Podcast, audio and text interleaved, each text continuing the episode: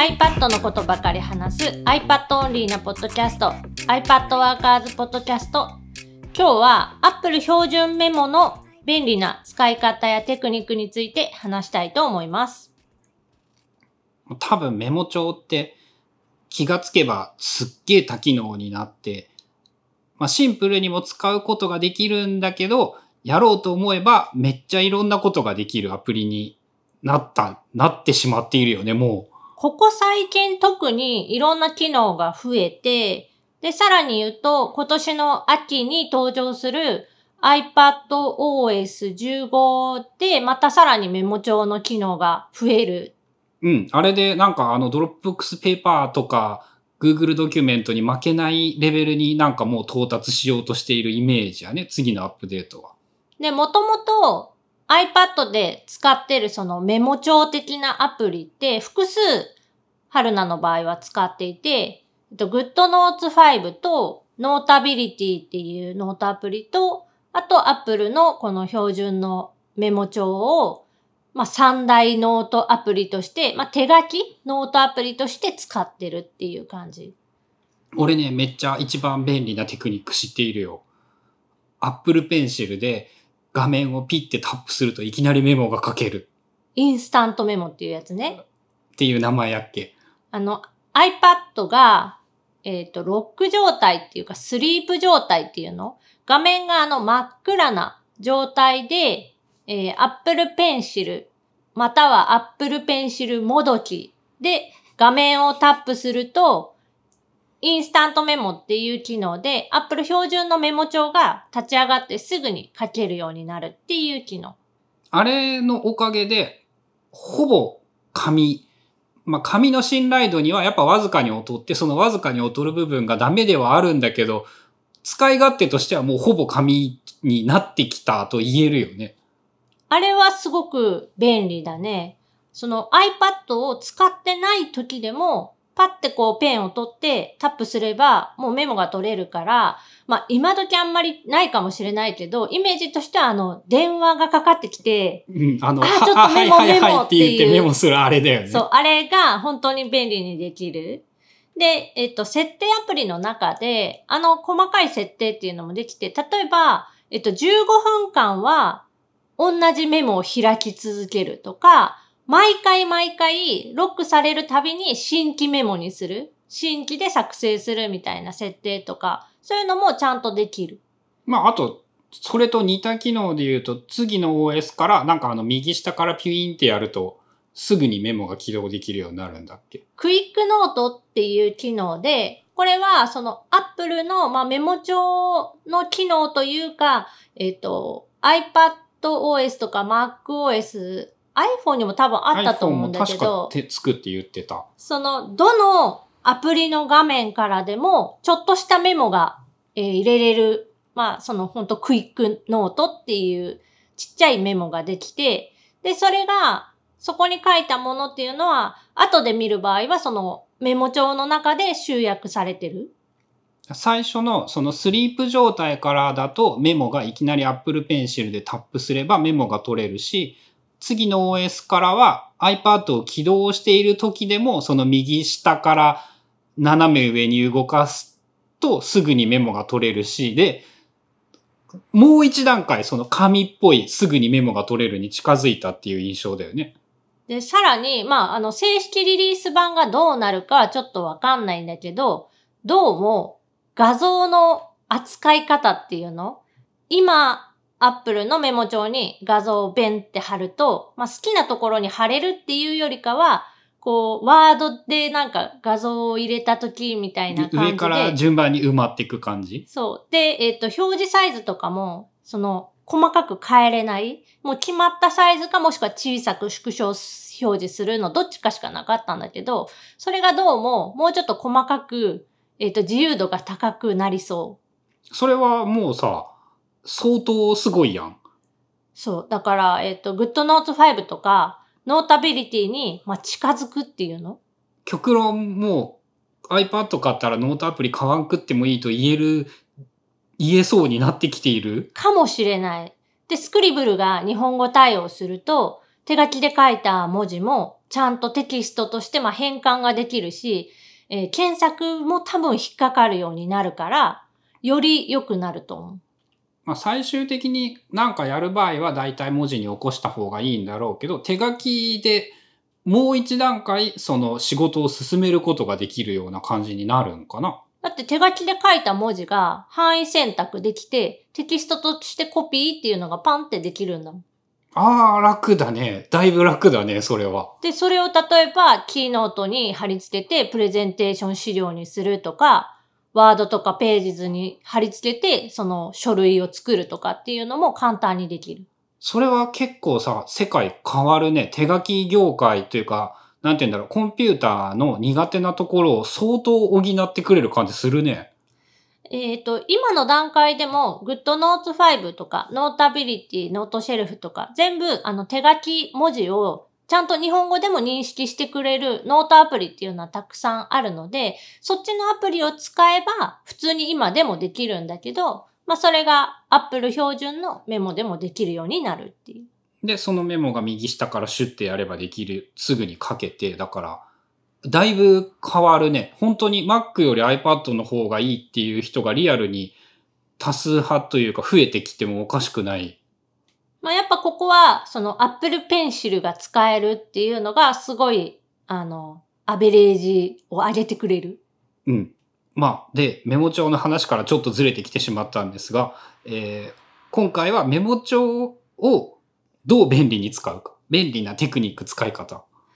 一時ね、ここ半年間ぐらい、ちょっとそのオブシディアンで管理するのが楽しすぎて、手書きのメモの量がめっちゃ減って、テキストベースで、もういきなりテキストエディター、その太陽とか IA ライターとか、そういったアプリでもうあの文字を打つもしくは音声入力でテキストとしてメモを取るみたいなことが多かったんだけど、なんか改めて最近手書きでメモ取ってみたら、あやっぱこっちの方が自分には合ってるなと思って戻ってきたっていう。まあ、行ったり来たりとか波とかどっちがいいかとかはいろいろあるよね。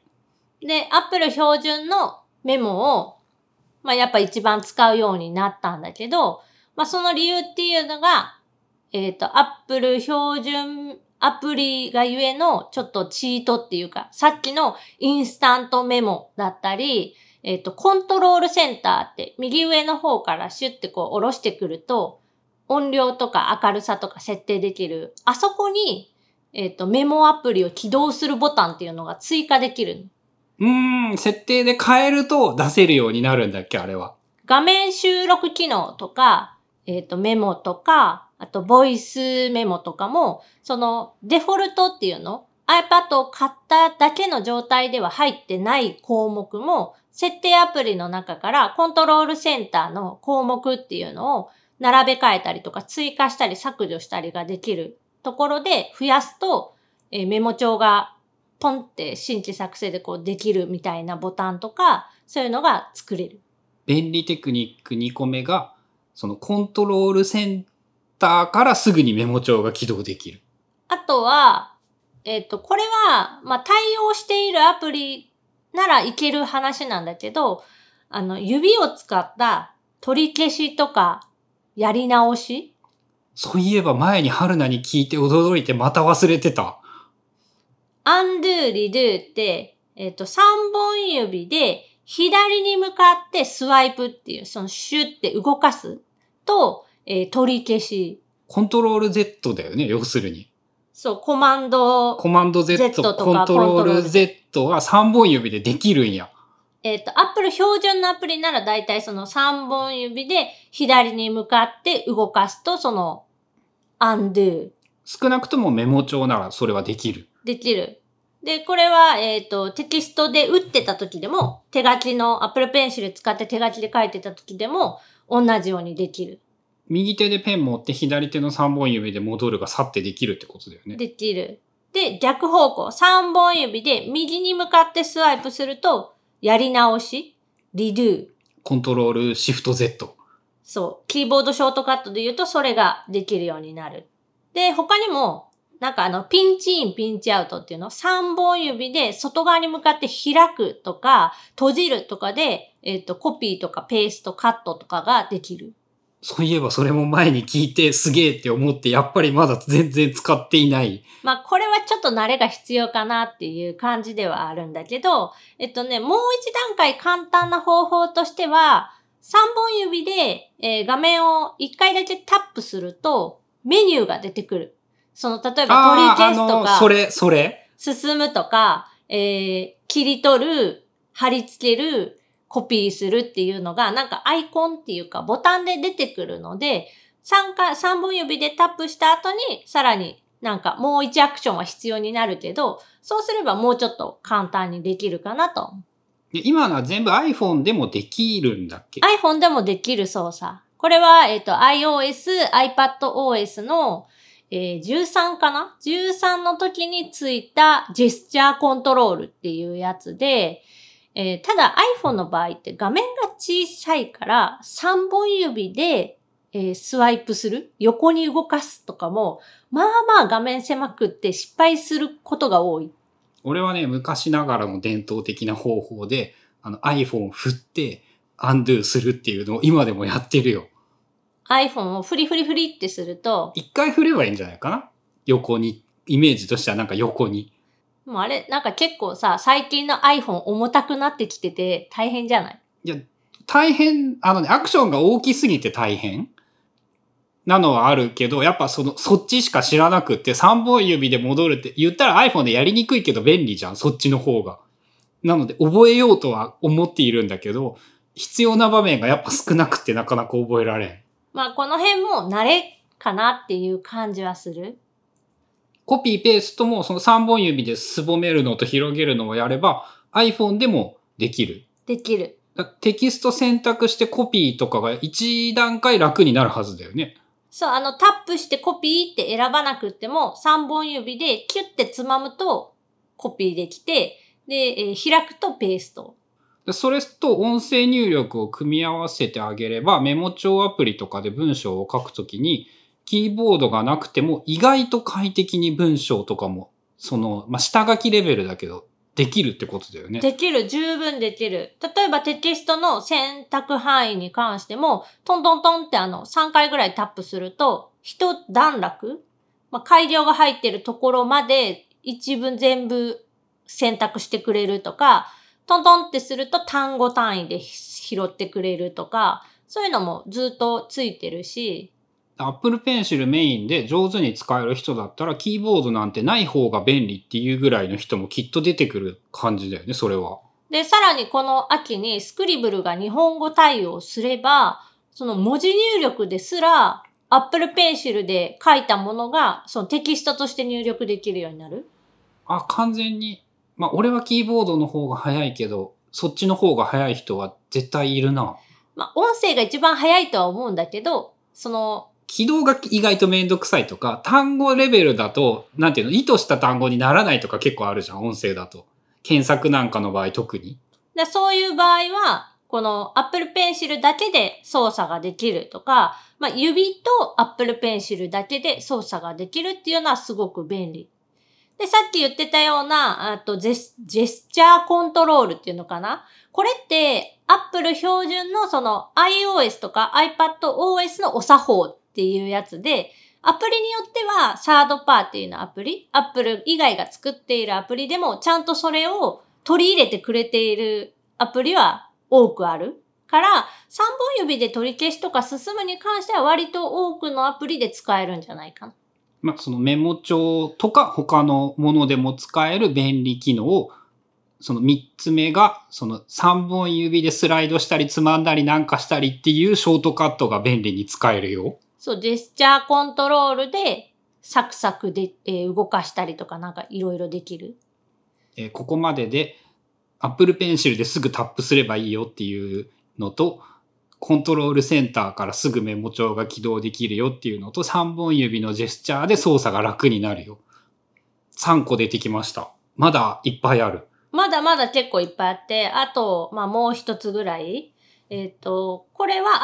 iPadOS の14からだから去年の秋から、えー追加された機能で、あの、綺麗な図形が書けるようになった。手書き、メモ帳の手書き機能で綺麗な図形が書ける。そう、丸とか三角とか四角とかを書いた後に、こう、アップルペンシルのペン先を離さず、ずっと画面にこう、押さえた状態のままにしとくと、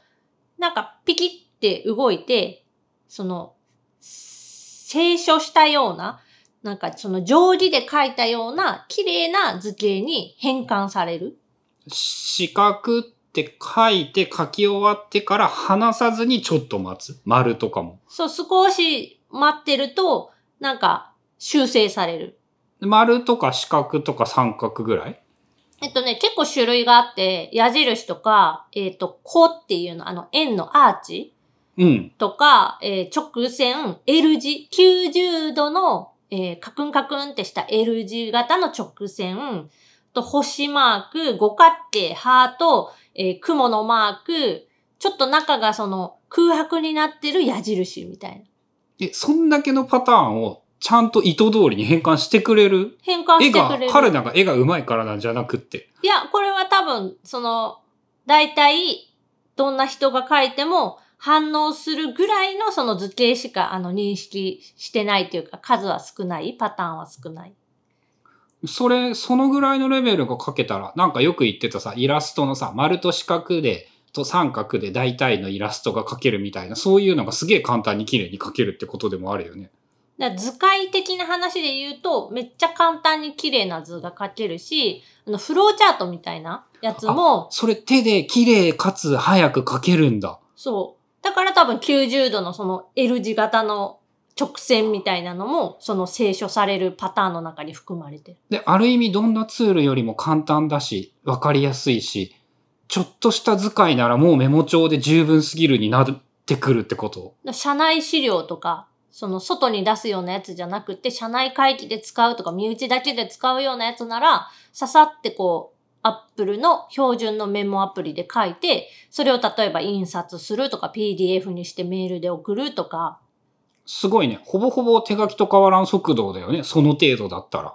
うん、もうほぼほぼほぼ、何にも別にツールを持ち帰る必要もないし、ただのペンツール。手で字書いてスクリブルで変換できるんだったっけ？今後はできる日本語も。あ、次のバージョンで。で、それを四角で囲ったら綺麗な四角になって、矢印引くのもし綺麗な矢印っていうか、ができて、あ、でもその言ってるみたいなフローチャートでその図形の中に文字を入れるみたいなことは多分 Apple 標準のメモ帳ではできない。テキストはテキスト。あ、えーとそれはダメなんだ。描画エリアは描画エリアで分かれちゃうと思う。まあわかんない。その釣りの iPadOS で変わるかもしれないけど、もし今の、えー扱いのままならそれはできない。テキスト変換しちゃったらできない。まあ、そこはじゃあちょっとむずいのか。パッと見の綺麗なやつっていうのはちょっと難しくなるのか。それをやりたかったらネボが一番適している。はい。まあ、簡単にあメモ帳の便利機能として、線、図形を書いて、最後に離さずに待っとくと、綺麗な図形になる。お絵描き系のアプリとかだと割と使われている機能なんだけど、なんか丸とかをずっと離さず画面につけたまんまにいると、綺麗な正円が描けるとか、まあ楕円とかでもあの円ツールとか四角形ツールみたいなのを使って描いたみたいに綺麗な図が描けるみたいなんか、その、まさに、なんて言うんだろう、デジタル時代のデジタルな絵の描き方というか、図の描き方っていう感じがして、特に俺ぐらいの世代だと、知らなかったらだいぶ取り残されるよね。まあこれもね、その、一応説明はあるんだけど、Apple ってさ、基本的にその新機能の説明とかもそんなに細かくしてくれないのよ。の自分が調べに行ったら書いてあるヘルプページとか iPadOS14 の説明ページとか見るとめっちゃびっしり書いてあって逆に読む気なくなるわぐらい書いてあるんだけど単純にさ、その iPad 手に入れて新しい OS にアップデートしたで次の時にメモ帳を開いてメモ帳でこういうことできるようになりましたよってちょっとだけなんか書いてある。2個ぐらい書いてあるイメージやね。でもそれは一体どうやったらできるのかとか、どこでどう使うのかみたいな、そういう詳しい説明はないので、割とね、スルーしちゃって、知らないまんま使ってる人とかも多いはず。まあ図形とかも気づかなかったらずっと気づかんよね。丸書いてピッておしまいにするとかやってれば。そう、これ、アップル全般に言えることなんだけど、ボタンとかを作らないんだよね。わざとなんだけど。うーん、その、フォトショップみたいにいっぱいボタンがある状態にはやっぱならんよね。そのスプリットビューとか、スライドオーバーとかに関しても、まあ、次の iOS、iPadOS15 ではボタンがつくんだけど、今の現状の iPad では何にもそのボタンがつかない。画面を分けるやり方すら教えてくれていない、実は。実はね。で、どうやってやるのとか、その細かい方法を知らないとかっていう人が多いんだけど、まあそれも、そういう狙い、意図があってやってるんだよね。わざわざそのボタンを作らなくっても、直感的操作で快適に動かすみたいなことがポリシーとしてあるのはわかるんだけど、ちょっとね、数が増えすぎて最近、機能が増えすぎて、直感的ではない、明らかに。動きが多いのは思う。で例えばスライドオーバー、えースプリットビューにするその操作とかっていうのもあまり自然ではない